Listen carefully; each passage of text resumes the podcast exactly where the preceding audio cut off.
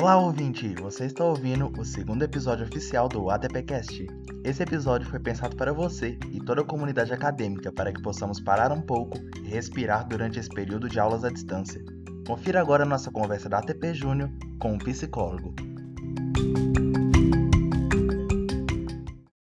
Olá, pessoal! Hoje começamos nosso novo episódio do podcast. Hoje nós temos a presença do psicólogo Lucas. É um grande prazer tê-lo aqui entre conosco para ter essa conversa. E para começar muito bem esse episódio, eu gostaria de pedir para você, Lucas, se apresentar para a gente, falar um pouco sobre sua carreira, qual é a sua especialidade e qual uhum. vai ser mais ou menos o tema que nós vamos conversar hoje.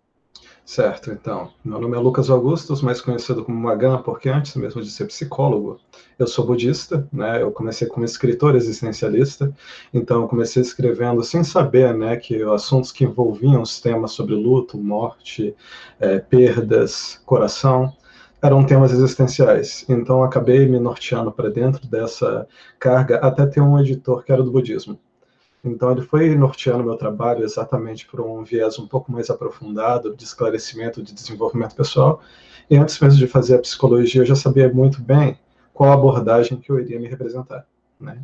Então, quando eu fui fazendo meus trabalhos, quando eu fui trabalhando em terapia, eu vi que realmente trabalhar o emocional das pessoas, preparar elas para lidar com dificuldades, com questões que fossem difíceis para elas mesmas, a dor do ser humano, o sofrimento era exatamente onde que morava mais o coração das pessoas.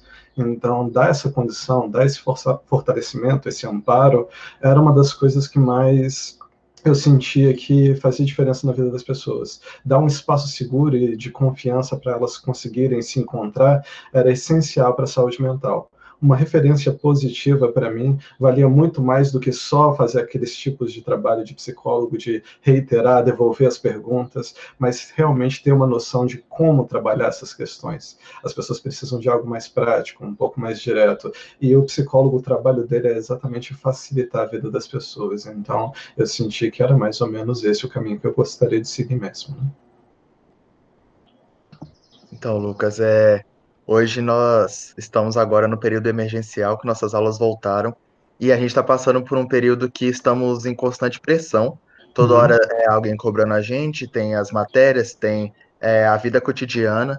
Eu gostaria de começar então essa conversa com você, perguntando se você teria alguma dica sobre como a gente poderia controlar a ansiedade, principalmente porque muitas pessoas elas estão estudando em casa, uhum. mas elas não têm um ambiente que seja é, adaptado adaptado para, para o estudo. É, hum. Realmente, geralmente são ambientes bem conturbados e que as pessoas não conseguem concentração.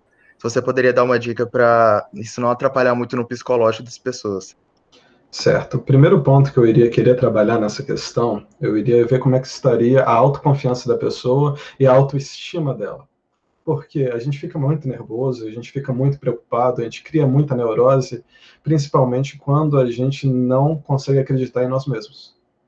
E principalmente nessa época de cobrança, vem um bombardeio da família, da faculdade, do objetivo como notas, e é aí que quando a gente não começa a se sentir capaz de estar à altura desses desafios, desses problemas que a gente acaba tendo que encarar, a gente sente que sim, é, a gente fica cada vez mais distante, né?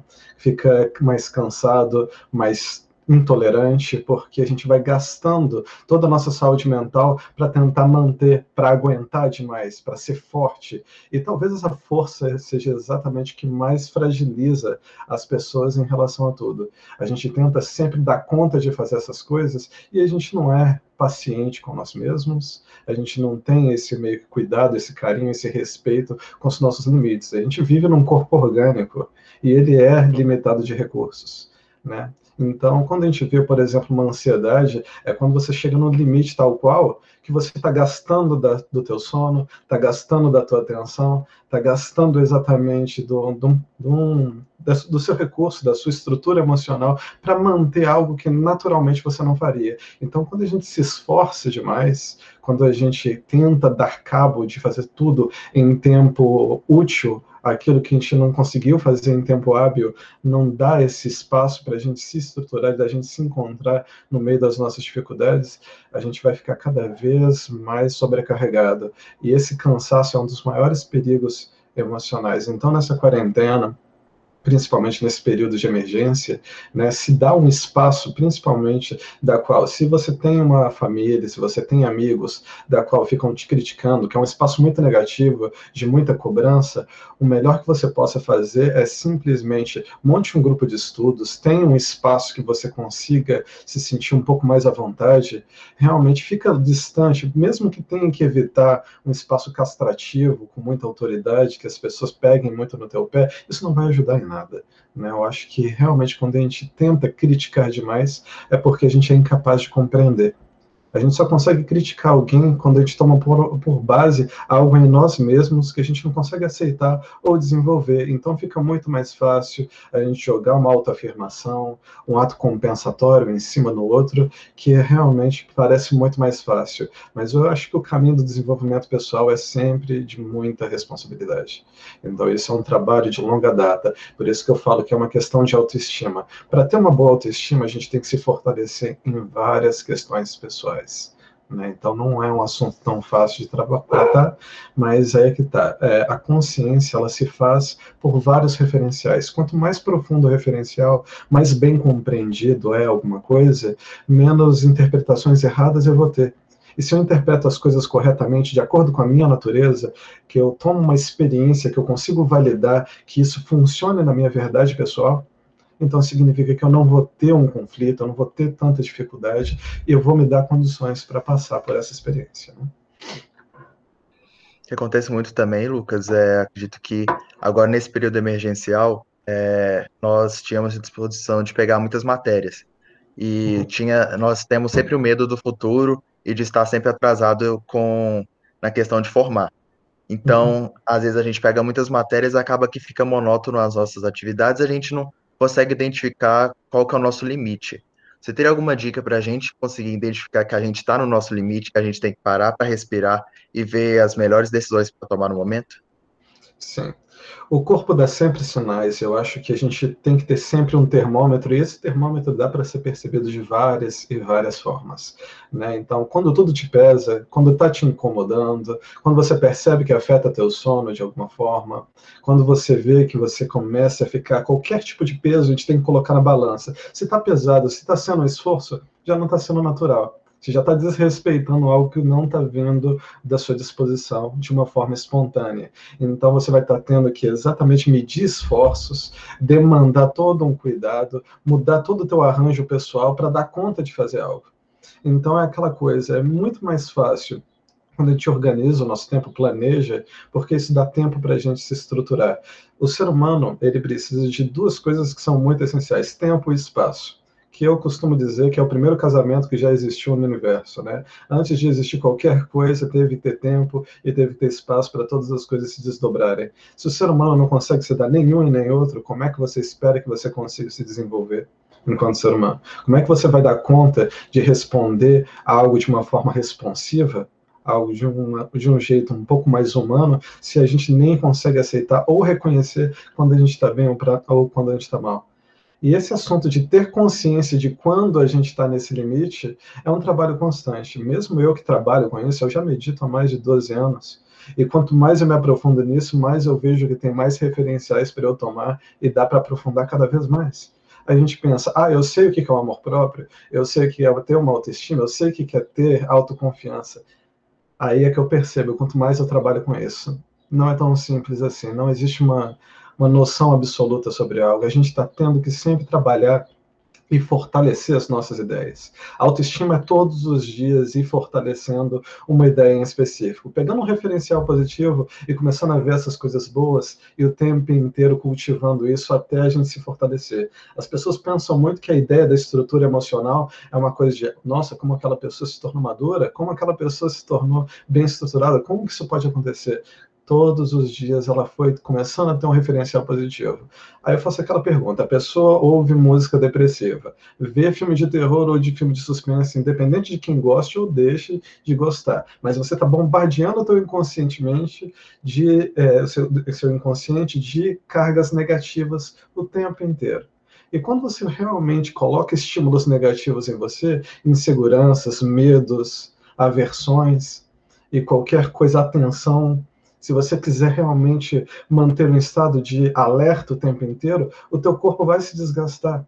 Cedo ou tarde, as pessoas, por exemplo, quando ela tem um pesadelo, o dia dela ela deve estar tá ter uma carga tão profunda de inseguranças, de medos, de simplesmente de, de desconfortos, que isso vai ter que ser descarregado pelo corpo de alguma forma. E o corpo ele só tem uma linguagem, somatização. Ele vai descarregar de um jeito positivo ou negativo. Se você não ajuda ele a simplesmente dar vazão, criar um veículo para ele se expressar, ele vai falar através de você, ele vai criar uma azia, ele vai criar uma tensão nas costas, ele vai criar uma cefaleia, ele vai simplesmente. Tem pessoas que têm uma, uma transferência, até mesmo uma, uma transferência histérica, que as pessoas podem até ficar cegas se elas não lidarem bem com o luto, por exemplo. Uma pessoa pode ficar cega emocionalmente se ela não cuidar de si mesma, se ela realmente não trabalhar a dor dela, se ela não conseguir digerir um sentimento profundo. E se a gente nega isso e deixa isso se acumular e se agravar, isso pode ter muitos efeitos que a gente não tem controle. O corpo vai dar um jeito de traduzir isso da melhor maneira que ele consegue. Só que a linguagem dele não é usando palavras, né? Ele dá vários sinais de fumaça. E as pessoas falam, principalmente, eu dou esse recado até para os homens, né? A gente aguenta demais, a gente tenta ser forte demais, e não existe nada menos inteligente do que esse tipo de postura. Quanto mais a gente aguenta, mais a gente tenta ser forte, mais a gente se fragiliza nesse período de Covid, principalmente. As pessoas têm medo de ir para o hospital porque elas estão com um determinado sintoma. Ah, eu não estou com a tosse seca, eu não estou ainda com febre. Aí você praticamente está com febre e fala assim, pode ser uma gripe, e evita ir no médico. E vai aguentando esses sintomas. Os sintomas se agravam e complicam, nenhum tipo de medicação, depois de algum tempo, vai ter efeito. Porque a pessoa não começou a se cuidar quando era realmente possível reverter o processo. Então, na hora que você espera demais para conseguir se ajudar, você sequer se dá condições para isso se tornar ao alcance. Então, principalmente nesse período de quarentena, gente, aceitem ajuda, não tentem fazer tudo sozinho. É uma coisa até que eu digo, naturalizem essa questão de conseguir se ajudar, de ser, por assim dizer, até mesmo fresco com sintomas. Se você percebe que você está com aquela tosse seca, termômetro de braço, debaixo do braço, de dois, de cinco em cinco minutos que seja, se realmente isso te deixar um pouco mais aliviado, vá no médico se você ter ou conseguir é, perceber todos os sintomas do Covid, não assusta. A sociedade inteira, cedo ou tarde, vai ter que passar por isso. Então, se isso for tratado com naturalidade, sem a pessoa desesperar, o emocional e o imunológico estão lado a lado. Se o imunológico da pessoa não estiver preparado, estruturado, o imunológico não vai responder ativamente também. Então, se você trabalha com confiança, trabalha os sintomas, se você cuida dos sintomas, dificilmente você vai entrar no estado de risco, independente de você contrair o corona ou não. Eu faço acompanhamento de quatro a cinco famílias que estão exatamente em estado de contenção, estão com o vírus e tudo mais, e estão trabalhando exatamente desse jeito. Com todas essas orientações, não há agravamentos, não há maiores complicações porque exatamente o descaso da doença, a banalização dela, é exatamente desmerecer a dor e o sofrimento, é uma das coisas mais impiedosas no, de um tratamento. As pessoas buscam um psicólogo já quando está grave demais. Você passa a vida inteira condicionando o comportamento, tornando isso um problema, e aí depois você, na hora que não está aguentando mais, quando isso já está entornando, você procura o psicólogo. A resposta não vai ser imediata, não vai ser urgente, sequer instantânea. A gente precisa de ter todo um aprofundamento para a gente começar a fazer as intervenções, mudar uma ideia, para criar um outro referencial que seja mais coerente com aquela natureza. Então, só para mudar esse quadro, muda bastante. Né? Mais alguma questão? É, concordo muito, porque acho que vai contra a nossa natureza, que somos criados, mostrar fragilidade para todo mundo. Acho que a gente sempre é criado para ter medo de mostrar isso justamente para as pessoas não se aproveitarem dessa nossa fragilidade. Mas é, acontece que ao nosso redor sempre tem pessoas que querem nos ajudar. É, falando agora sobre o assunto que você começou a falar um pouquinho no começo, que era sobre meditação. Você poderia comentar um pouquinho sobre como a meditação pode contribuir na nossa vida e o que, que ela ajuda ou não? Uhum. Então, vou fazer algumas perguntas para vocês, botar reflexão e trabalhar alguns insights para vocês. A gente sempre pensa que, na verdade, a gente pensa demais, né? E pensa o tempo inteiro para tudo e a gente acha que isso resolve algum problema. É, quem aqui já conseguiu resolver algum problema pensando demais?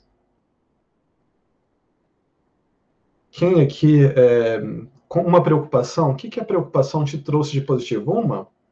Uma coisa que a preocupação te trouxe de positivo na tua vida. Se, vocês conseguirem listar alguma coisa que eu realmente já me sentiria muito grato. Então a gente vai começando a pensar, né? O, por que, que o pensamento então existe o tempo inteiro na nossa cabeça? Por que a gente neuroticamente, obsessivamente fica pensando o tempo inteiro? Se a gente começar a perceber e tentar é, buscar as raízes do pensamento, Alguém aqui já conseguiu pensar enquanto estava muito feliz? Estava muito satisfeito? Alguém conseguiu pensar nesse momento? Eu aposto que não. E é umas coisas que dão aquele choque de realidade. E se a gente perceber um pouco mais profundo, essa voz que tem na nossa cabeça é a mesma que sai da nossa boca? Não, não é. É uma voz muito estranha. Ou ela é mais grave, ou ela é mais séria, mas não é a nossa voz que sai da nossa boca. Então, Será que essa voz faz parte daquilo que a gente é de verdade? Faz parte do nosso ser, da nossa personalidade? De quem a gente representa de verdade? Não, não é daquilo que a gente representa. Ela representa coisas externas. O pensamento ele sempre vem do externo. Mas a gente percebe como isso pode ser possível? Como isso pode ser real? Porque imagina você dar tanta atenção e dar tanta força, tanta importância para algo, que essa coisa vai ter uma voz na nossa cabeça. Nossa, eu tenho que colocar aquela roupa no varal. Olha a coisa externa criando uma voz e uma perturbação interna para criar uma energia para mover um comportamento nosso. Mas não é a gente que está se movendo, de forma alguma. É a coisa lá externa que está nos tornando refém e subserviente para ter que resolver ela. A gente vai correndo atrás de forma sempre urgente. O pensamento ele está sempre urgente. E só de você estar tá urgente, você está gastando mais energia do que o normal muito mais energia do que deveria. E uma coisa que ninguém presta atenção. Atenção é uma das coisas mais preciosas que a gente tem. E a gente está sempre fazendo ela vazar o tempo inteiro. A saúde mental depende da forma como você despende a sua atenção. Tem gente que fala: Nossa, você não se importa comigo só porque a pessoa lida com naturalidade demais? As pessoas vão falar: Nossa, como você é frio. Não, não tem nada a ver. Se importar não quer dizer que você precisa se afetar por algo o tempo inteiro. E essa naturalidade vai criando uma certa distância. Saúde mental é você se colocar numa distância segura em relação a quase tudo. Então, como que o pensamento ele tem a ver com todo esse tipo de processo? Aí é que tá. Né? Vamos colocar que o pensa, a mente humana, a consciência, ele é um céu azul. O pensamento ele é sempre uma nuvem que fica passando pela tua cabeça. Só que a gente se agarra nessa nuvem nossa, eu preciso chover. Eu preciso nutrir aquele sol. Eu preciso fazer alguma coisa a respeito para resolver tal situação. Mas espera lá. As coisas vão resolver por elas mesmas. Independente do que você faça, por maior vontade ou deixe de fazer, as coisas vão chegar na finalidade, você estando tão envolvido ou não. Então se preserve. Então, é, a gente tem que começar a entender o quanto que a meditação, o que, que ela é de fato. Ela vai trabalhar o seu estado natural. Ela simplesmente vai trazer a sua calma. Quando você está ansioso, a ansiedade fala por você. Quando você está preocupado, a preocupação fala por você. Se você está magoado, se você está simplesmente nervoso, tudo isso vai falar através de você. Isso vai, te, vai ser exatamente a representação que você toma. Mas na calma, o que está falando por você na calma? Você mesmo. Mas para existir a calma, pode existir algum pensamento? Não, não pode existir um pensamento dentro da calma. A calma é um estado de fluidez, de espontaneidade. Quando você vai meditando, gente, acontece uma coisa muito sutil e muito engraçada. Ou a gente pensa rápido demais e a gente não percebe mais o pensamento, ou a gente se torna desacelerado demais e a gente também não percebe mais o pensamento. Ele está integrado. Você não precisa dar mais nota dele esse ego que forma essas representações, essas identificações, não está mais envolvido. Então a meditação ela simplesmente vai te trazer num estado da qual você consegue manter essa atenção no lugar onde ela deveria estar. Você não vai gastar mais tanta energia. Aí você pensa, nossa, eu estou tão esgotado, eu não estou conseguindo manter a atenção, estou muito distraído com as coisas, não consigo estudar para aquela matéria. Onde é que está indo sua atenção? Você está se tornando refém de quê? Então, meditação, as pessoas falam: ah, eu não consigo fazer meditação, eu não sei fazer isso. Ninguém consegue fazer meditação no início. Ela é um exercício, é uma disciplina. No primeiro momento, você vai ficar cinco minutos meditando e vai começar a pensar: meu Deus do céu, estou ficando ansioso, estou ficando inquieto. Não, está vindo à tona tudo que estava lá embaixo, debaixo do tapete. E agora que as coisas estão entrando em ebulição, agora que o vulcão está entrando em erupção, você quer controlar e quer fazer algo a respeito de novo. Como se isso fosse resolver alguma coisa mais uma vez, porque não resolve nada, né? Como a gente está conversando. Então a gente volta sempre para esse ciclo de pensamento e resolução que praticamente não faz a gente chegar em lugar nenhum. Se as coisas vão dar certo, elas vão dar certo. Não há o que fazer. Se as coisas vão dar errado, elas vão dar errado. Não há o que fazer. As duas experiências são válidas para trazer alguma questão que a gente possa desenvolver em nós mesmos. Não há nada, nenhuma experiência, nenhuma dificuldade que não possa trazer algo de positivo. Então é a forma como nos sentimos a respeito. E por isso que agora, voltando lá atrás, a meditação trabalha o quê? Exatamente um processo de confiança. Mas o que é a confiança? É em mim mesmo? É no outro? Não, isso muda o tempo inteiro. Nós mudamos o tempo inteiro. A gente está se desenvolvendo o tempo inteiro, então isso também não é confiança. E confiar no outro, não, como o nosso amigo disse, né? a gente não consegue simplesmente dar confiança ao outro sem se sentir ameaçado, sem se sentir fragilizado. Então, o que é confiança? É se entregar, estar vulnerável, porque a gente simplesmente acredita não só no outro ou em si mesmo, mas nos processos, exatamente no nosso desenvolvimento, na existência, por assim dizer. E quando a gente deixa as coisas serem como, a gente, como elas precisam ser, como a gente simplesmente dá espaço para a experiência nos transformar, nos desenvolver por conta própria, a gente não fica interferindo mais com ideias, com valores, com moralismos, com opiniões, com críticas, com reclamações. A gente vai dando cada vez mais espaço para o nosso desenvolvimento acontecer. Então, o pensamento ele toma muito espaço. Vamos, é, vamos colocar a cabeça como um grande hardware, um grande, um grande computador. Quanto de espaço vocês gastam vocês já fizeram uma. tomaram nota de quantas coisas vocês colocam, mantém nesse HD? A gente tem medo de formatar, de ter medo de perder os arquivos importantes e significativos. Mas tudo te levou a ser exatamente quem você é agora. Por que você não confia nisso, nesse resultado? É tão difícil assim? Será que você não tem aí à disposição tudo que você precisa ser? Você já não é a sua melhor versão ou você não consegue enxergar isso? E isso é uma das coisas mais engraçadas porque a gente sempre está querendo buscar e olhar para as nossas imperfeições, mas elas são a nossa assinatura. E na quarentena a gente olha, nossa, eu preciso me tornar um aluno melhor, eu preciso trabalhar minha atenção, eu preciso me tornar mais disciplinado, eu tô tendo, tô tendo que levar trabalho para casa, e como que eu vou lidar com tudo isso? Com calma. Com muita calma. Organizando o tempo, desenvolvendo devagar. Você não vai a lugar nenhum. Você vai continuar nessa existência por um bom tempo ainda. E você está sendo amigo de você mesmo? Você está se dando condições, se dando espaço para trabalhar isso no tempo certo? Aí todo mundo quer que você tenha uma resposta rápida para tudo, esteja de prontidão, à disposição. Não. Então, uma outra coisa que eu digo exatamente, preciso trabalhar nisso um pouco, um pouco mais de tempo para ficar o mais claro possível, para não dar margem nem precedentes para uma interpretação errada. Para que isso dê margens para, oh, o psicólogo disse isso e interpreta isso de uma forma parcial e tendenciosa. Então vamos lá. Antes de tudo, a gente tem que ser egoísta, não egocêntrico, egoísta. Se você não for egoísta, você não vai estar fazendo o um mínimo exatamente para você estar nas suas melhores condições para fazer algo a respeito de qualquer coisa. A sua prioridade em qualquer situação na sua vida é você mesmo. Mas existe um ponto muito diferente entre você cuidar de si mesmo e ser egocêntrico. Eu, como terapeuta, posso ser egoísta sem faltar com empatia, responsabilidade e um trato afetivo com o outro. E como que eu posso fazer isso? Imagina que eu estou doente, eu estou estressado, eu estou no meu limite, porque eu faço o quê? Oito, nove atendimentos por dia. E como que eu posso fazer com que isso não me sobrecarregue? Na hora que eu chegar no limite eu tenho mais dois atendimentos para fazer, eu chego lá e falo: A gente pode remarcar? Posso ter um tempo exatamente para me recompor? A gente, eu escolho um horário que seja mais facilitado para você.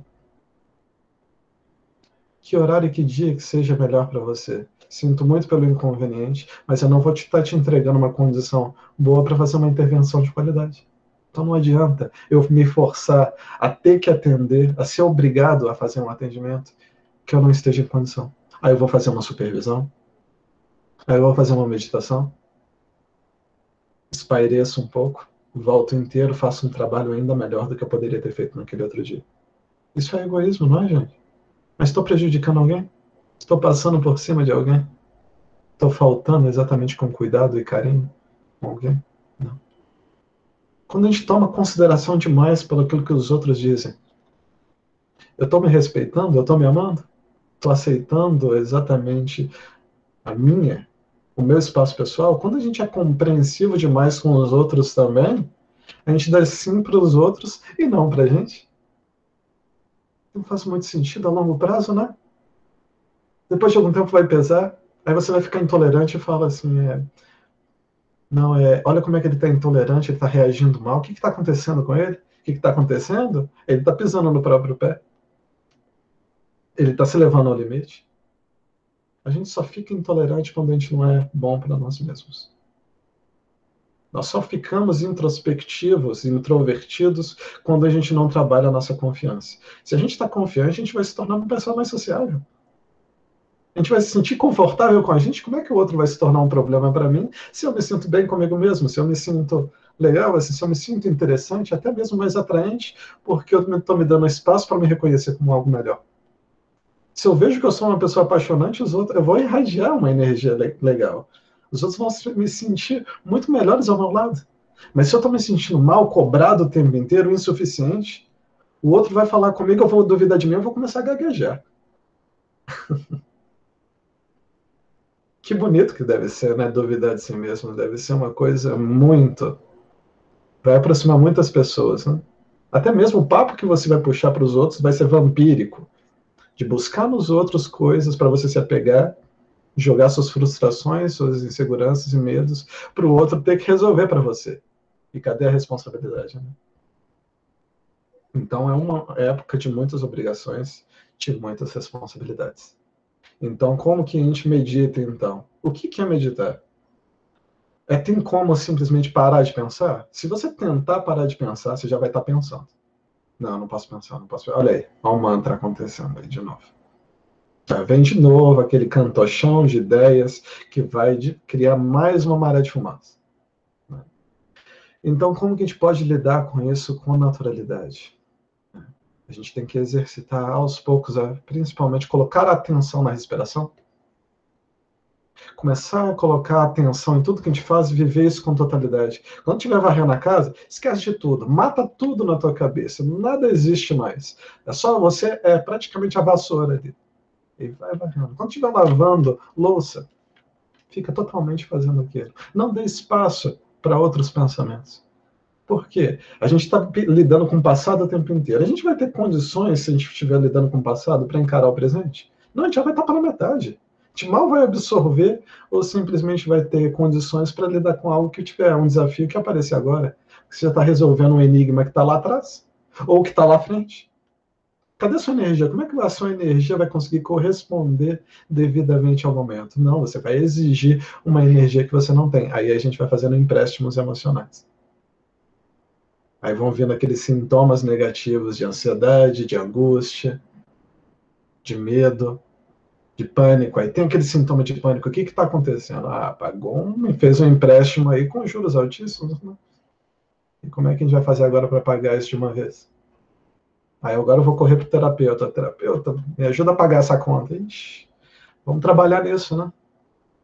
Vamos desenvolver isso aos poucos aqui na sessão.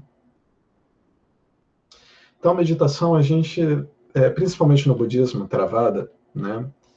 a gente trabalha o pranayama em primeiro lugar. Se você começar a entender e prestar atenção na sua respiração, só tirá-la do mecânico alguns momentos e trazê-la para o manual, que né, a gente nem percebe que está respirando, e a gente tem que respirar um pouco mais fundo. A gente respira mais ou menos até a laringe, mais ou menos. A gente respira quase entrecortada. A respiração do ansioso é quase aquela respiração de cachorro. Nossa, isso não satisfaz o pulmão de jeito nenhum. A gente diz que as pessoas que são mais calmas, nossa, como aquela pessoa calma? Presta atenção na respiração daquela pessoa.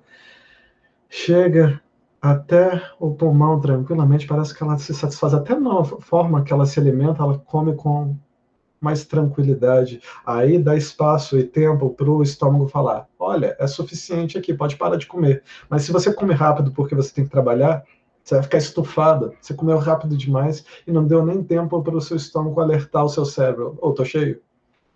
Aí você vai passar o dia quase que em congestão, naquela dificuldade para fazer qualquer coisa. Aí você vai sentir sono, porque grande parte do seu sangue está ali fazendo a digestão. E agora você não vai ter exatamente condições sequer é, cognitivamente para fazer um exercício. E vocês que fazem exatamente um trabalho que exige um lado é, do córtex, o lado cognitivo sempre ativo, principalmente na época de faculdade, a gente precisa demandar muita atenção. E se você estiver se alimentando mal, você não vai ter nem o mínimo de energia necessário para manter esse fluxo constante, né? Certo. É, não, sensacional. Está todo mundo parando para refletir um pouco tudo que você falou. É, falando nisso, então, vou até perguntar para os meninos se eles têm alguma pergunta, para não ficar só, só perguntando, porque senão eu vou ficar o dia inteiro aqui. não seria um problema. É, bom dia, Lucas. Eu tenho uma pergunta. Por favor. É, agora, todo mundo cobra da gente ter inteligência emocional, né? O tempo todo, todo lugar a gente encontra inteligência emocional. Aí eu queria saber se você pode falar um pouquinho sobre isso e como a gente consegue é, é, como eu falo, conseguir ter inteligência emocional, né? Ótima pergunta, muito obrigado, Mariana. É, olha, nesse primeiro momento, a inteligência emocional é tudo que as pessoas querem fugir porque elas não entendem que para ter inteligência emocional é ir para exatamente as áreas que o ser humano não tem vontade de andar. Sabe aquele sofrimento que a gente negligencia, aquela dor e tudo mais que a gente deixa de lado, que a gente não quer tratar porque a gente não tem condição? Ali que está sua inteligência emocional. Quando a gente não naturaliza a nossa dor e não dá atenção para ela e para desenvolver exatamente o seu desconforto, os teus incômodos, encarar as nossas frustrações, a gente não desenvolve. A gente tem que entender que ah, a gente malha o corpo. Ah, e você acha que o emocional simplesmente não é algo que se malha também? Sim, gente. A gente tem que exercitar exatamente o nosso emocional como? A gente tem que criar dificuldades para a gente sair dessa zona de conforto, dessa apatia, parar de se anestesiar e começar simplesmente a abraçar essas coisas que nos afetam o tempo inteiro. Aí você se torna uma pessoa que uma pessoa fala um A e você se fragiliza, você foge para o quarto, entra ali e se isola porque aquilo te afetou, aquilo te abalou profundamente. Aí você simplesmente se distrai com algo, lê algum livro, vê alguma série e pronto.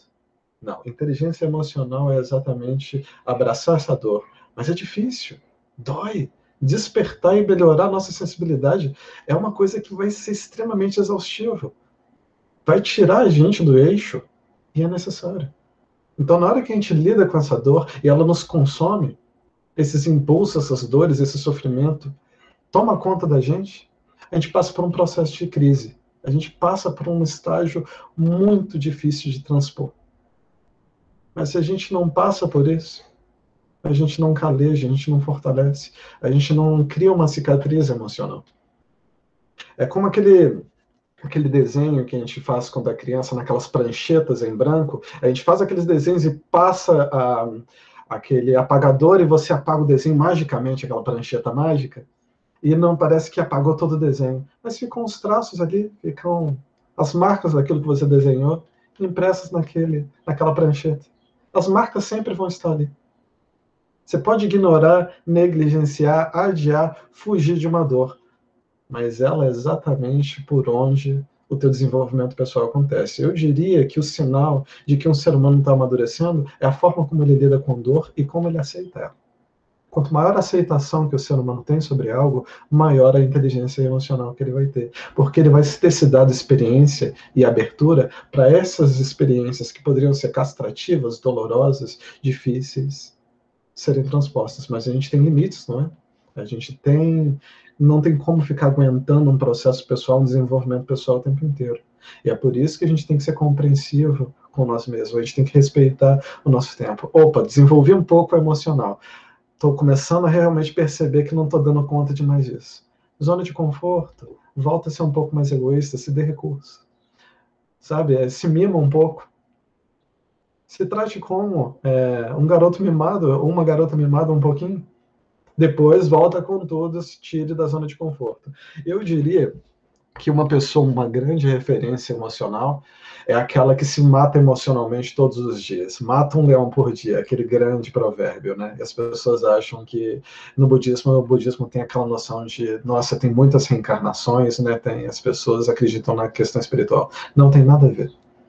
As pessoas morrem todos os dias e se reinventam e renascem na, é, num outro, num novo ser, numa nova mudança, num novo coração, todo santo dia. O ego anterior dela foi completamente desconstruído e agora ela é uma nova pessoa. Então, não, não tem nada a ver com várias vidas no sentido de outras existências só essa, com uma totalidade da qual todos os dias você está fazendo algo a respeito. Tudo aquilo que nos mata se torna exatamente a nossa referência. É como se a espada que atravessasse nosso peito se tornasse a nossa chave depois de algum tempo.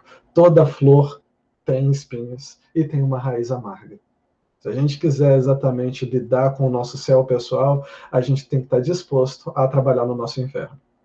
Então, na verdade, são mesmo todas as nossas qualidades também podem ser os nossos defeitos. Na verdade, eles partem da mesma coisa. A gente vê como algo separado, mas inteligência emocional a gente vê tudo como um desenvolvimento por isso. A gente vê o trigo, mas a gente quer só ver o pão. A gente não vê o que, que é todo o processo que leva o trigo a ser pão. E a gente simplesmente só foca ou quero ser um ou quero o outro. Não, mas é uma coisa só. O sim e o não são extremos de uma mesma coisa. Então, inteligência emocional a gente vê, tipo, nossa, mas eu não quero lidar exatamente com tantos problemas assim. Tá, então como é que você vai simplesmente criar uma referência sobre algo? Se a gente sabe que se é a forma que a gente sente é o que define a nossa experiência, se a gente estiver mal resolvido emocionalmente, todo abraço vai ser picado de cobra. Uma pessoa fragilizada só vai ver problemas, só vai ver defeitos, só vai ver imperfeições. Uma pessoa bem resolvida emocionalmente, até mesmo uma picada de cobra, vai ser abraço. Ela vai ver como experiência, vai ver qualquer eh, tropeço como um mestre no caminho, ensinando alguma coisa para ela. Mas a forma como nós nos sentimos em relação a tudo, se a gente se coloca dúvida, ah, voltamos no ponto de novo. Se a gente não trabalha a nossa confiança, como é que a gente vai se ver aí, ver as experiências como algo natural? Sem a confiança, sem a autoestima, tudo vai ser um grande obstáculo a ser atravessado, a ser pulado. E se você pula a experiência, você perdeu ela. Não queira simplesmente evitar as dificuldades. Está acontecendo uma dificuldade? Que delícia, que coisa boa. Ótima oportunidade. Nossa, eu perdi meu dinheiro que eu estava investindo. Nossa, que delícia. Aí as pessoas no final do ano vão falar exatamente assim: eu desejo o dobro para ti, eu desejo tudo de bom para você. Não para de me amaldiçoar. Eu quero ter metade do que eu tenho hoje. Quanto mais se tem, menos se é como ser humano. Eu quero ser mais, por favor, me tira essas bicicletas de rodinha na minha vida. Eu quero andar com minhas próprias pernas. Isso, está vendo? É inteligência emocional. A gente vai tirando e renunciando as coisas que são desnecessárias para a gente se tornar essencial. A gente não precisa de tanto assim. A gente precisa de ser mais. E para se fortalecer num mundo tão fragilizado como hoje, a gente tem que se dar chance e se permitir errar. Se a gente aceita os erros, naturaliza eles, acolhe os nossos erros e dá espaço para eles se desenvolverem, sem moralismo, sem crítica, sem ver isso como um problema muito grande. A gente começa a, sem perceber, a gente muda de estação. A gente sai daquele inverno emocional que a gente se encolhe e vive nas nossas raízes e começa assim. A gente não nota quando as flores estão ali, quando os frutos estão acontecendo. Nossa, quando, tem tempo que eu não surto? Tem tempo que eu não adoeço? Por que será? Pode ter certeza. alguma coisa você fez a respeito de si mesmo, não dos outros. E amor, é, o amor, qualquer tipo de amor vem do amor próprio primeiro. A gente não pode amar o outro dando algo que a gente não tem. A gente transborda aquilo que a gente é ao ponto de oferecer alguma coisa para os outros. Por isso que eu entrei no assunto do egoísmo, né? Então, na hora que a gente começa a transbordar o que a gente tem de melhor, não nos falta, né? Porque a gente já tem o suficiente para a gente antes de dar para os outros. Certo? Respondida a pergunta? Respondido, muito obrigada. Eu que agradeço. É, bom dia, sou a Daniela. Eu tenho uma pergunta, ainda bem na pegada dessa que a Mariana fez, né, sobre inteligência emocional, que você uhum. disse sobre a gente lidar com as nossas dores, mas existem dores que eu acho que são, assim, algumas coisas a gente perde na vida e é irreversível, a gente não consegue mais voltar atrás, como, por exemplo, a perda de uma pessoa ou algo nesse sentido. E aí eu queria saber se é, é, normal, porque eu, pelo menos, eu sou muito assim. Às vezes eu fico anos remoendo uma coisa e eu não consigo ter essa inteligência de saber discernir que realmente aquilo foi o melhor ou se não foi o melhor, como lidar com isso. Uhum. Então, você acha que a inteligência emocional nesse sentido, sabe? Falta um pouquinho. Eu queria saber o que, que você tem a dizer sobre isso, se é natural, se não é, como melhorar isso, como lidar com essa situação. Uhum. Não existe nada que não seja natural. Eu pergunto, falo, isso é comum? Eu sempre vou responder, sim, é comum. É esperado sempre da humanidade passar por vários tipos de variáveis e de processos diferentes. E tem coisas que não são. A gente não tem como superar. E fazem parte das nossas marcas, fazem parte das nossas raízes. E como que a gente supera, por exemplo, a dor de um luto, uma mãe que perde um filho? Como que eu, como psicólogo, posso chegar a estruturar e fortalecer uma ideia dessa? Não é possível. Como que eu vou trabalhar em cima de algo assim? Quando o nosso coração se quebra, o que, que a gente pode fazer? Chora. Isso vai curar. Deixa isso te quebrar. A gente tem medo da depressão. Por quê? O que, que acontece quando a gente vive a nossa depressão? A gente aguenta demais. A gente quer dar conta. A gente acha que a gente pode passar por isso. E aí a depressão fica mais forte. As pessoas não querem simplesmente ir para o fundo do poço. E tá tudo bem. A gente vê isso como um grande problema. Eu não posso ser fraco. Estão investindo em mim, estão fazendo tanto por mim estar aqui. E agora, o que, que eu faço a respeito disso? Se permite quebrar, se permite cair, se permite viver o teu limite. E tá tudo bem não ser produtivo em algum momento. E alguma coisa te consumir e você não ter condições para lidar com algo. Se a gente não respeita também essa parte nossa, a gente não pode seguir em frente. Você não vai viver a vida inteira sendo atormentada e assombrada por isso se você permitir que pelo menos uma vez isso tome conta de você. Isso tem que te atravessar profundamente. Você tem que levar essa experiência até o fim. A gente tem que passar por todo o luto que é a situação. E todas as situações envolvem luto. Posso deixar isso bem claro de uma forma muito simples. Você perde um amigo, você perde, você muda de casa, você é, tranca teu curso, tudo isso vai causar um luto diferente, uma grande perda. E a gente passa por cinco etapas que todo ser humano vai passar de forma ou de outra. Primeiro, a gente passa pela negação. Por exemplo, quando a gente perde um amigo.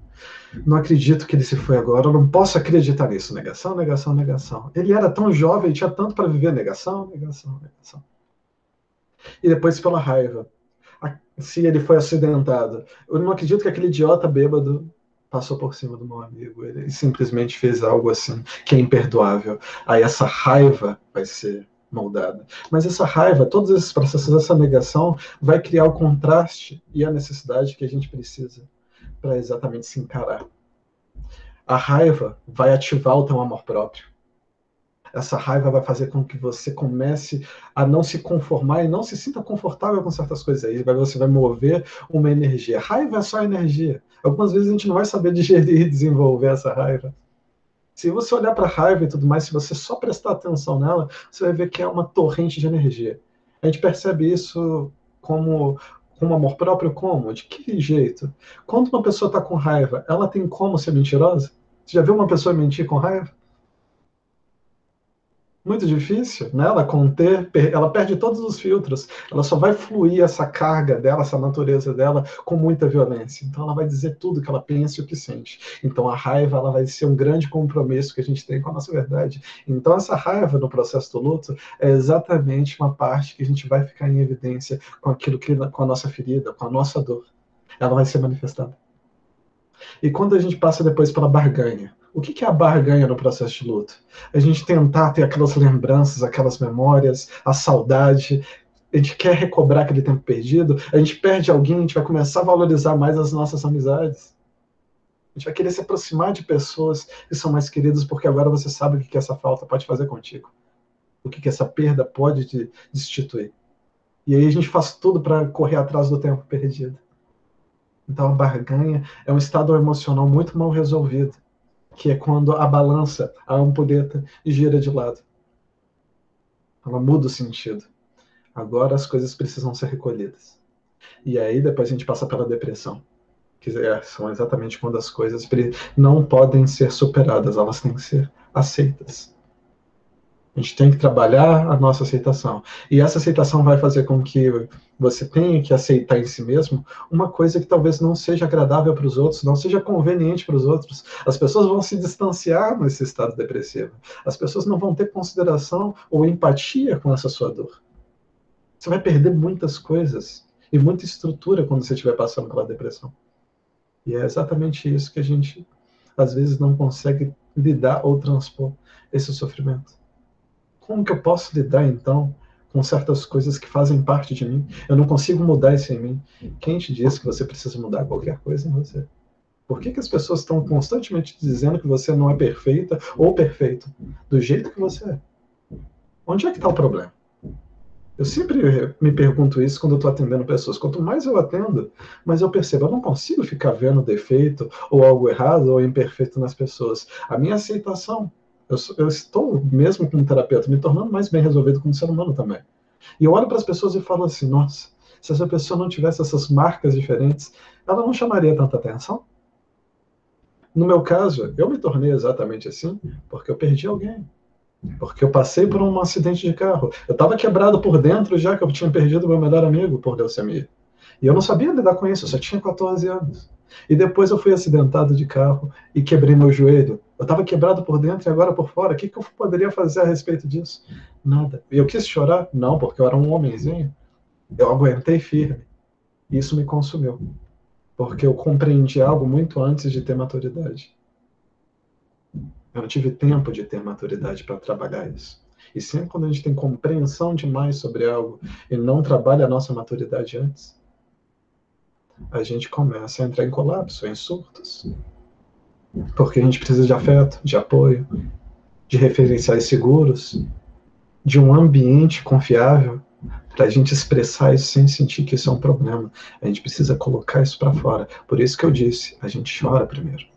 Porque é a única coisa que a gente pode fazer por nós mesmos para extravasar aquilo que pode nos matar se a gente aguentar demais. Se a gente guardar uma coisa que não é superável. Então essa perda, esse luto, ele precisa tomar conta. No inverno você vê que uma árvore ela perde todas as suas folhas. Isso faz parte da natureza. o que, que ela pode fazer a respeito? Se for no, na região no, no hemisfério norte, tem uma neve ainda por cima. É ainda mais duro para elas. E elas morrem por conta disso. Elas se secam, elas se encolhem e ficam ali por uma estação inteira só com as raízes no solo, desacelerando, fazendo que tal ao alcance delas. E a natureza mostra isso para a gente o tempo inteiro.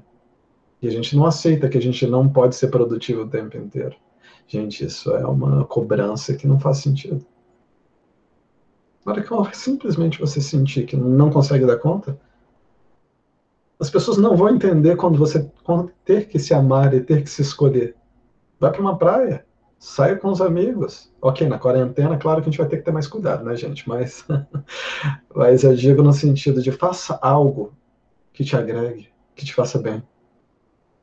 Né? Invista um dinheiro no teu bem-estar. Compre aquela coisa que você gosta. Porque às vezes a gente tem que trabalhar naquilo que é inútil pra gente. Aquilo que é sagrado para gente não, é, não pode ser útil para ninguém. Tem que fazer bem para gente, tem que fazer o nosso coração vibrar. Investir em si mesmo nunca é um desperdício. Se você gosta de pintar, compra uma aquarela, se for o caso, faz algum investimento em cima disso. Se você gosta de fazer qualquer empreendimento, arte, se você gosta de esportes, invista um pouco nisso. Invista em você. Porque se você não se motivar, não se estimular, a gente também não consegue passar pelas nossas experiências devidamente. A gente precisa de um bom estímulo, de um referencial sempre positivo, para dar as forças que a gente precisa para ser o nosso melhor. Porque se a única pessoa que impede de viver isso totalmente, somos nós mesmos.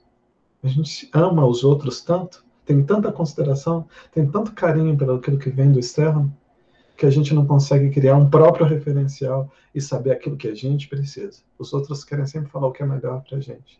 Pais, amigos, mas ok, ouve o outro. Mas valida isso antes, calma. Não aceita de mão beijada, não aceita totalmente. A gente não sabe se isso é coerente com a nossa verdade. Pode funcionar para os outros, tudo isso que eu digo aqui pode funcionar para alguns, não todos. Pode fazer todo sentido para alguns, não para todos. Essa verdade pode facilitar muitas coisas, mas a forma como um vai desenvolver o, o trabalho emocional é diferente do outro. E aí a questão é que se eu não confiar em mim também como terapeuta para passar essas informações, vocês vão confiar em si mesmos também?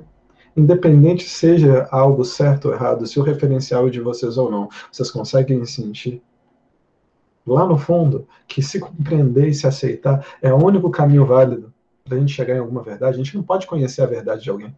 É impossível, é uma pretensão nula que o ser humano tem mas a gente pode tocar a verdade do outro sentindo o outro, permitindo e dando espaço para o outro se expressar, para o outro experienciar a verdade dele. Então a gente não entende alguém ou conhece alguém racionalmente. A gente consegue simplesmente lidar com uma totalidade, sentindo, estando presente, estando inteiro. E assim as relações são possíveis. Relacionamentos são coisas muito sérias, mas relações são vivas, naturais, desapegadas, inteiras. Consegui responder ou para um outro caminho? Com certeza, sem dúvida. Muito obrigada pelas Eu que palavras. agradeço. Mais alguma questão, gente? Sem medo, eu não mordo, pelo amor de Deus, gente. Eu tô aqui para ajudar e facilitar a vida de vocês. É, é uma chance aí de alguma coisa mal resolvida aí, qualquer dúvida que vocês tenham vocês mesmos tragam, né? Meu trabalho é exatamente esse. Né? Enquanto vocês estão estudando, eu estou trabalhando desenvolvimento emocional e estou lendo livros sobre isso. Então, por favor, estou aqui por vocês. Oi, bom dia. Meu nome bom é Tamires. É, você falou muito sobre a gente se estruturar né, e se fortalecer para lidar com os nossos problemas, os nossos pensamentos, tentar arrumar tudo, né?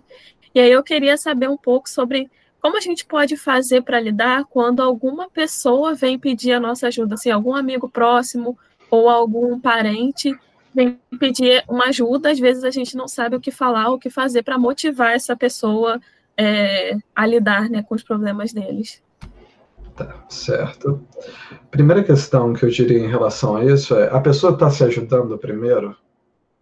É a, pergunta mais importante que eu tenho que te fazer de volta antes de responder essa questão. Por quê? É uma história que eu gosto muito. Estava um mestre e um discípulo entrando num vilarejo e eles viram uma pessoa caída no chão. E o discípulo era aquela pessoa muito amável, muito gentil, e foi tentar ajudar. E o mestre, que era extremamente sábio, pegou bastante e bateu na cabeça dele. Não, não, não vai fazer isso. E o discípulo ficou inconformado. Como assim? Qualquer pessoa de bom coração tem que ajudar o próximo, amar o outro como ama a si mesmo. Né? E eles saíram pelo vilarejo e ele perguntou: por que você agiu assim? Eu nunca esperaria isso. Primeiro, se você tenta ajudar alguém que não quer se ajudar, né? É, que primeiro que você quer que quer se ajudar, você possivelmente pode quebrar sua coluna porque você está ajudando uma pessoa que está se esforçando a se ajudar, mas esse peso não é teu. Calma lá às vezes, a gente ajudar o outro é poupar o outro de uma experiência total que vai tornar ela exatamente capacitada para lidar com as situações dela. Você não ajuda uma borboleta a sair de um casulo. Compaixão é permitir confiar na capacidade do outro de se desenvolver. Se o outro ficar num ponto insustentável e insuportável, a gente não ajuda ninguém, a gente dá condições e recursos para o outro se ajudar. Nem mesmo eu, que sou especialista nisso, posso ajudar ninguém.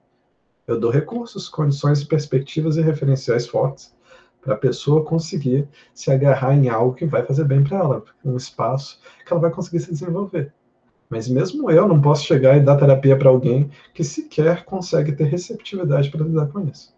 Se a pessoa não consegue se amar, ela consegue se ajudar? É complicado. É extremamente delicado. Se a pessoa estiver muito fragilizada, ela vai ter que talvez lidar com mais dor e com mais sofrimento até se fortalecer, até a ajuda ser possível. Não é tão fácil. O coração dói, o coração aperta. Às vezes as pessoas vão chegar e vão falar: Eu não consigo lidar com a minha depressão, eu penso em me matar. Como que eu posso ajudar uma pessoa que está nesse, nesse quadro? Às vezes eu não, eu não vivi a experiência dela. Eu não vivi exatamente a intolerância que ela está vivendo, a falta de condição e de estrutura que ela está vivendo. Primeiro eu vou aceitar e vou acreditar que aquela solução que ela está criando naquele presente momento é o melhor que ela consegue. E eu vou usar toda a minha energia para criar um insight, uma mínima abertura para ela vislumbrar um caminho diferente. Então, às vezes, a gente não sabe o que dizer, não sabe o que falar. Mas a gente não precisa saber. A gente precisa sentir o outro. Se a gente estiver aberto para a experiência do outro, a gente não precisa falar aquilo que ela quer ouvir. Não. Fazer o bem e ser bondoso são coisas extremamente diferentes. A bondade pode fragilizar demais. É um coração fraco que não acredita que o outro pode crescer. O fazer o bem é um mal necessário. Às vezes a gente tem que ser duro para ajudar alguém. E é uma pergunta que eu te digo: talvez exatamente a ajuda que o outro precisa não seja o que ele queira. E nem por isso você deve tentar fazer o bem por ele realmente ajudar as pessoas não é um trabalho fácil. Tem gente que vem em busca a minha ajuda, o meu parecer, a minha orientação, e não aguenta uma sessão. Aí eu, eu, eu, e mesmo assim eu tentei ser o mais sutil que eu conseguia, porque eu percebi a fragilidade da pessoa. Mas não, o psicólogo falou algumas verdades que eu não gostei, eu não agradei. Não quero trabalhar isso. Eu quero alguém, um psicólogo que eu possa desabafar só. Um psicólogo que eu queira, possa só falar e descarregar minha lixeira emocional nele. Porque se ele me questionar, eu vou me sentir ameaçado, eu vou me sentir fragilizado. Eu não quero que um psicólogo faça isso. Eu não quero que um psicólogo crie uma reflexão sobre mim. Porque se eu criar mais dúvidas sobre mim do que eu já tenho, eu não vou dar conta. Eu não vou aguentar. Eu quero um psicólogo que seja um amorzinho. Hum, complicado, né? Um psicólogo que seja extremamente acolhedor em tudo. Ok, ele vai acolher a sua dor. Mas ele tem que trabalhar nisso. Ele tem que desenvolver. Ele tem que exercitar isso em você. Você vai para um psicólogo e você fica falando por 50 minutos. Ele fala, uhum, como você se sente sobre isso? Você está gastando seu dinheiro com o quê? Para não investir em você? Para não ouvir exatamente aquilo que você precisa trabalhar? Porque se você estiver mal, se você estiver fragilizado, você vai fazer péssimas escolhas, você vai fazer desperdício de dinheiro, você vai comprar aquilo que você não deve, é como exatamente ir num supermercado com fome. Você compra, compra coisas que você não precisa. Aí você fala assim, por que, que eu fiz isso? Por que, que eu me apeguei naquela pessoa? Porque, ah, porque você estava carente. Porque você estava se sentindo sozinha, por isso que você se agarrou no outro. Aí você diz, então como que eu posso lidar com essa pessoa que está me pedindo ajuda? Só escuta. Só aceita ela. Você já vai estar fazendo uma ajuda que você não faz ideia, nem sonha. Não julga. Não tenta falar assim, eu te avisei. Ou então fala assim, nossa, que difícil. Quando a gente ama, a gente está trabalhando a aceitação. Todas as vezes que a gente está aceitando, a gente está sendo. Não estou falando nada de religião, mas a gente está tá trabalhando a religiosidade. Por quê? Eu não preciso trabalhar nas crenças para falar que religiosidade é aceitação. Para mim é o que significa em todas as religiões. Se você não aceita o outro, não inclui, não integra o outro, você não está trabalhando na religiosidade. Pessoas espirituosas vão rir de tudo, vão, vão ser sempre alegres, porque elas estão aceitando tudo. Ela vai tropeçar, vai cair e ela vai dar uma gargalhada porque ela vai aceitar o erro dela. Então, é simplesmente a gente lida com a dor do outro com naturalidade. Se a gente não fica.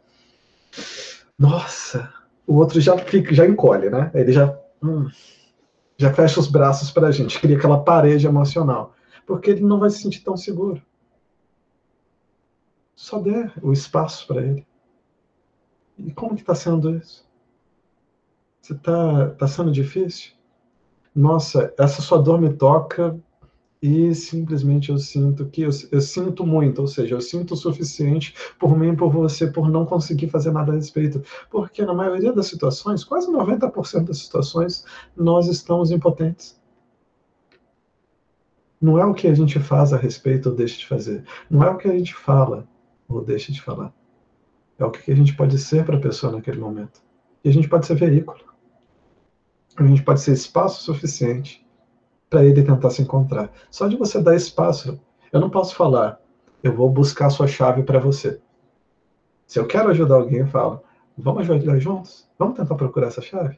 Aí eu te pergunto, você precisa saber o que falar ou o que dizer para estar tá junto, para estar tá presente com essa pessoa, para dar a condição que ela precisa, para dar a força que ela precisa?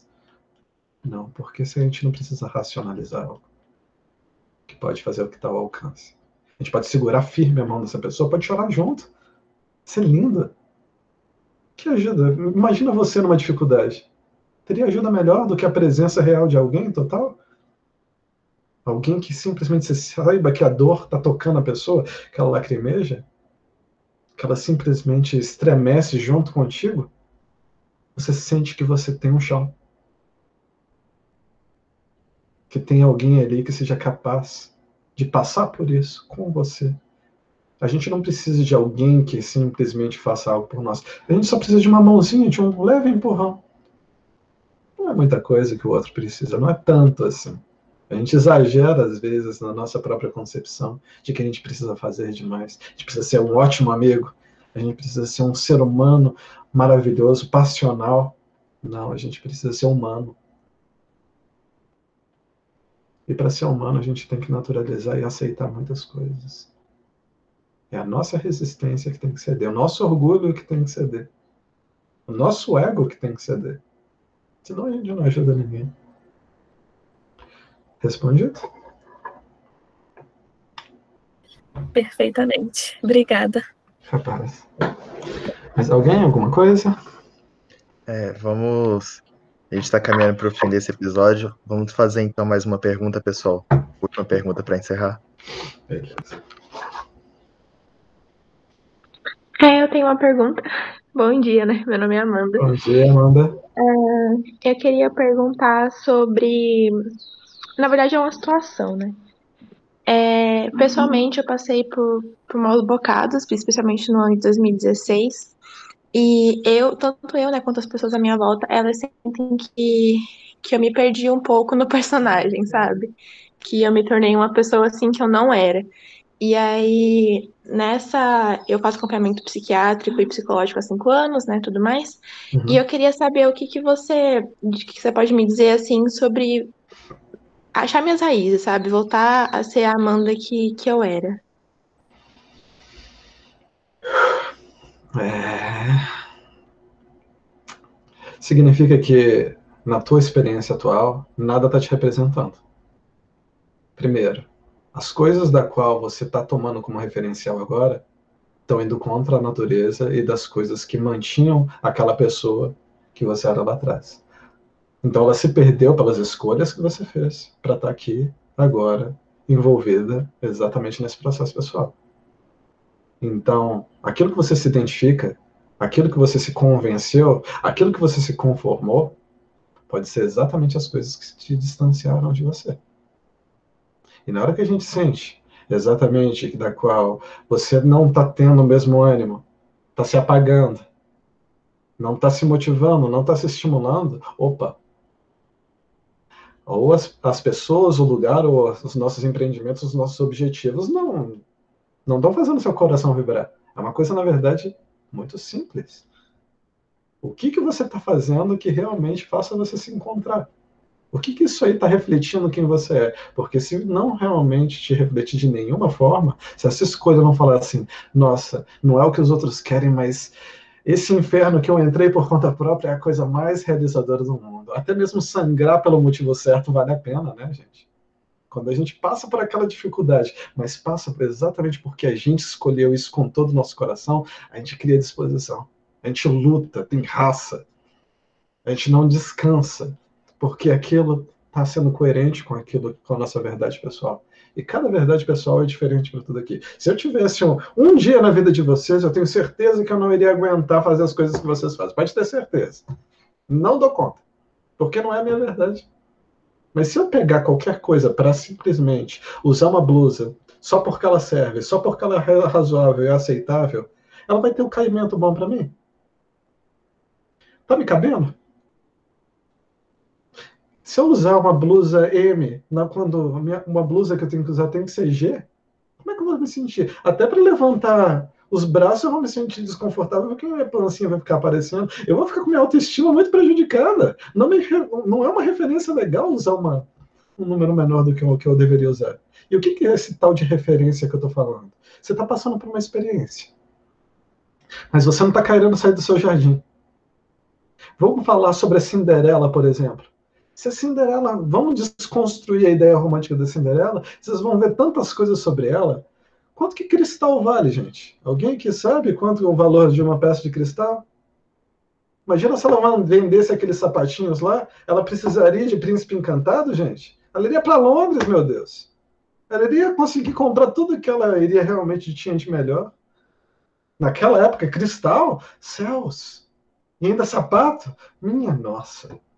Um bom olheiro naquilo dali faria uma diferença na vida dela. Ela sabia passar, sabia cozinhar, cuidava de três pessoas. Se ela fugisse e fosse ter uma vida sozinha na selva, teria, uma sido, teria sido muito melhor. Por que, que ela está tomando aquela referência? Porque ela se conformou com aquela realidade, porque ela nunca teve outra referencial. Ela nunca saiu daquela ilha. Precisou de uma fada madrinha ir e falar assim: eu permito, eu aceito que você viva algo diferente. A fada madrinha não deu nada que ela não tinha. Ela já tinha postura de princesa, ela se comportava com muitos dotes, com muitos talentos, com muitas qualidades. E só teve alguém, um príncipe, que o quê? Não fez nada mais, nada menos do que reconhecer ela. Ele não fez nada demais. Nossa, você é maravilhosa. Meu céu, eu sou tudo isso mesmo. E ela não duvidava de si mesma o tempo inteiro. Olha o referencial negativo, senhores. Olha como ela era tóxica com ela mesma. Eu só sou, olha como é que eu sou feia, eu me visto com. Menina, você se veste com trapos. O tempo inteiro. Você não tem um espelho em casa, porque tiraram as madraças, tiraram todos os espelhos da casa. Vocês devem lembrar dessa parte, né? Porque se ela se enxergasse como algo melhor do que ela era, seria um perigo. E é exatamente isso que eu peço para você. Você diz que não está conseguindo se encontrar. Cadê seu espelho? Cadê o teu verdadeiro reflexo? Você está conseguindo enxergar quem você é? Nisso que você está fazendo? Nas roupas que você veste? Nas amizades que você tem? No lugar onde é que você mora? Concurso que você faz? Porque se isso aí não te der nenhuma confiança, e o que é confiança? É exatamente aquela força, vamos falar de uma forma bem clara, aquela força que vem lá no fundo, que te torna disposto a fazer tudo. Isso é confiança. Gente acha que confiança é exatamente, ah, eu vou lá, tô com medo mesmo, mas vou assim mesmo. Não, confiança é exatamente quando a gente aceita a nossa, a nossa natureza, a nossa verdade, parece que tudo flui na nossa direção. A gente fica como uma carpa tentando subir a cachoeira, né? Mas a gente não aceita exatamente o fluxo do rio. Por quê? A gente acha que o rio é tudo de bom e que a experiência boa estava lá atrás. Isso, no teu caso, é muito importante. Está querendo voltar para a cachoeira e voltar para a maré que tinha antes daquela de você cair na cachoeira. Uh -uh. Tem um oceano lá na frente. Aceita, calma. Deixa ver. Isso tudo está te transformando, por mais que você não está sendo agora. Você não está sendo quem você é. Mas é só uma fase. Está tudo aí dentro. Isso não vai mudar. As coisas que vão mudar são as coisas que você precisa aprofundar, são um referencial. Aí a Cinderela sai da, da, da daquela casa, quase mal assombrada, e ela vai para a floresta e vê duas placas. Aqui uma montanha e aqui exatamente a foz de um rio. Nossa, se eu subir lá em cima da montanha, eu consigo ver a cidade inteira? Eu consigo saber para onde eu posso ir? Mas se você não passar por uma experiência, viver o teu erro, de simplesmente querer fugir, no impulso ela vai e foge. E nessa fuga, por mais que ela seja castrada, amaldiçoada e tenha um controle muito maior das madrastas, ela vai ter uma referência a falar assim: ah, agora eu já sei que eu tenho caminhos para seguir. Hum, eu posso ir para a foz de um rio e exatamente beber da minha natureza, beber da minha fonte. Isso vai me alimentar. Isso vai saciar minha sede. E se a gente faz de tudo exatamente para não aceitar os nossos desejos, se a gente só quer o tempo inteiro viver os nossos compromissos, as nossas responsabilidades, e a gente não faz de nada para ouvir o que, que o ego está falando, eu quero realizar algum desejo, você diz não para ele, ah, pode ter certeza. Ele vai te sabotar. Ele vai fazer algo, vai te dar um colapso nervoso, vai fazer com que você faça uma besteira quando você estiver bebendo muito, ah, eu não queria fazer isso. Não, não queria, mas precisava. e precisava muito perder o controle um pouco. Porque esse controle, às vezes, faz com que a gente vá para um caminho que não é o nosso. E pode ter certeza, o estado emocional, quando a gente fica muito esgotado, a gente está tendo muito controle. E quanto maior o controle, menor a confiança. Olha, é inversamente proporcional. Aí a gente quer ter controle sobre tudo, a gente não confia mais em nada, porque eu quero ter certeza do resultado. Eu quero fazer algo a respeito para chegar na resposta que eu preciso. Mas não é a resposta. Na verdade, é a resposta que eu quero. O controle é a resposta que eu quero, nunca que eu preciso. Porque tem que vir do jeito que eu idealizo também, né, gente? Aí, esse é o problema, né? Não, não tem que vir do jeito que eu quero. tem que vir do jeito que é necessário para me desenvolver. Então, tudo do jeito que vier é uma necessidade. Se você está nesse estado, foi porque foi necessário para você estar aí onde você está. Você fez sacrifícios para estar aí do jeito que você está. Você perdeu muita coisa nesse caminho, você perdeu a si mesma. Você entrou nesse personagem, mas esse personagem é um compromisso que você criou com você mesma para ir tão longe. Sem esse personagem, talvez você não tivesse sequer forças ou condições para fazer o que você faz tão bem. É uma coisa que faz você se perder muito de si mesma? É mas não nada é definitivo. Mas tem como fazer uma concessão, tem que fazer um combinado aí com você. Tem como você não abrir mão da sua criança interior. Tem como você tentar resgatar um pouquinho aquilo que te faz bem. Tenta se permitir um pouquinho mais, ficar confortável com você. Porque tem pessoas e pessoas do mundo. Tem pessoas que eu sou um cara que não vai chamar atenção de forma alguma. Tem pessoas que você praticamente a referência. Eu vou ser o psicólogo para essas pessoas. Eu vou ser o homem para certas pessoas. Mas para quase 95% eu não vou funcionar. Por quê? Não é coerente com a, com a verdade delas. Não bate, não dá liga. O santo não, não dá perda total, né? nem bate, não dá perda total. Não colide. E tudo bem. Eu não sirvo exatamente para agradar ou para simplesmente me sujeitar ao desejo dos seres humanos. Eu estou aqui nesse mundo para viver a minha experiência pessoal. E na hora que a gente aceita si mesmo, vai ser muito mais fácil. As pessoas certas, que são mais coerentes, da qual devem estar do seu lado, te aceitarem. Porque você vai estar vibrando na frequência que tem a ver com aquilo que você precisa. Quando a gente tenta agradar os amigos, quando a gente tenta ser um amigão e tudo mais, pronto esse papel vai te dar uma certa segurança. Mas até mesmo essas relações não são de verdade. Não tem nada de verdadeiro nelas. Então, isso é tudo só para você te dar uma perspectiva para você reavaliar as suas escolhas e olhar para elas com profundidade e falar: esse caminho que eu segui, por mais que tenha coisas que realmente eu me encontre, eu fiz mais do que eu deveria. Eu fui muito longe. Eu me excedi. E se você sentir isso, uma grande dor vai acontecer em ti. Eu sei que vai. Eu me excedi, eu fui além da conta, eu me desrespeitei. E ao ponto que você perceber isso, vai doer. Mas é essa dor exatamente que vai te colocar de encontro a tudo que você está deixando para trás. que faz parte da sua totalidade. E essa dor vai gerar aceitação depois. E vai te tornar uma pessoa ainda mais incrível do que você já é.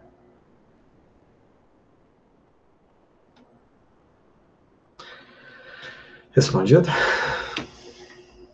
Respondidíssimo, obrigada. Agradeço. É, Lucas, eu gostaria muito de agradecer, falando em nome da TV toda, os meninos estão aí para falar que foi sensacional essa nossa conversa. Tenho certeza que todo mundo que escutar vai, nossa, vai gostar muito, porque não foi só um episódio, mas foi, acho que uma etapa de autoconhecimento para a gente, para todo mundo que escutar. Então, eu gostaria de pedir, Lucas, se você poderia divulgar seu trabalho, falar como que a gente pode entrar em contato e se tem algum plano, que eu tenho certeza que muita gente agora está querendo contar, entrar em contato com você.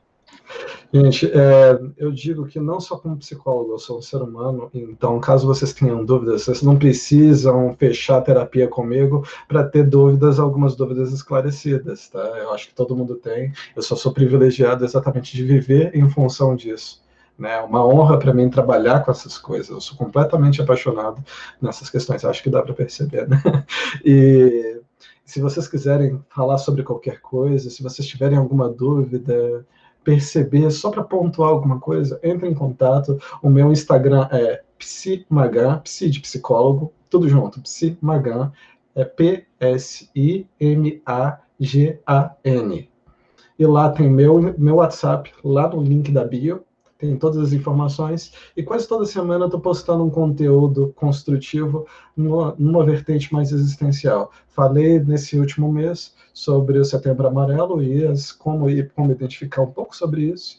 E esse próximo mês eu vou entrar exatamente para falar um pouco mais sobre confiança. Então, quem quiser continuar o papo e acompanhar as matérias, cola lá que vai ter mais conteúdo para vocês. Agradeço todo mundo, adorei muito as perguntas. Vocês são uma equipe que dá para ver que é maravilhosa, muito comprometida. E no que, que vocês precisarem, não só para esse podcast, mas para trabalhos vindouros, podem contar comigo. Eu vou estar à disposição de cada um de vocês. E muito obrigado pela oportunidade. Um bom obrigado dia. Obrigado você, Lu. Vou deixar todos os contatos dele na descrição do episódio. Muito obrigado. É, espero que tenham gostado do episódio. Tchauzinho, gente. Tchau.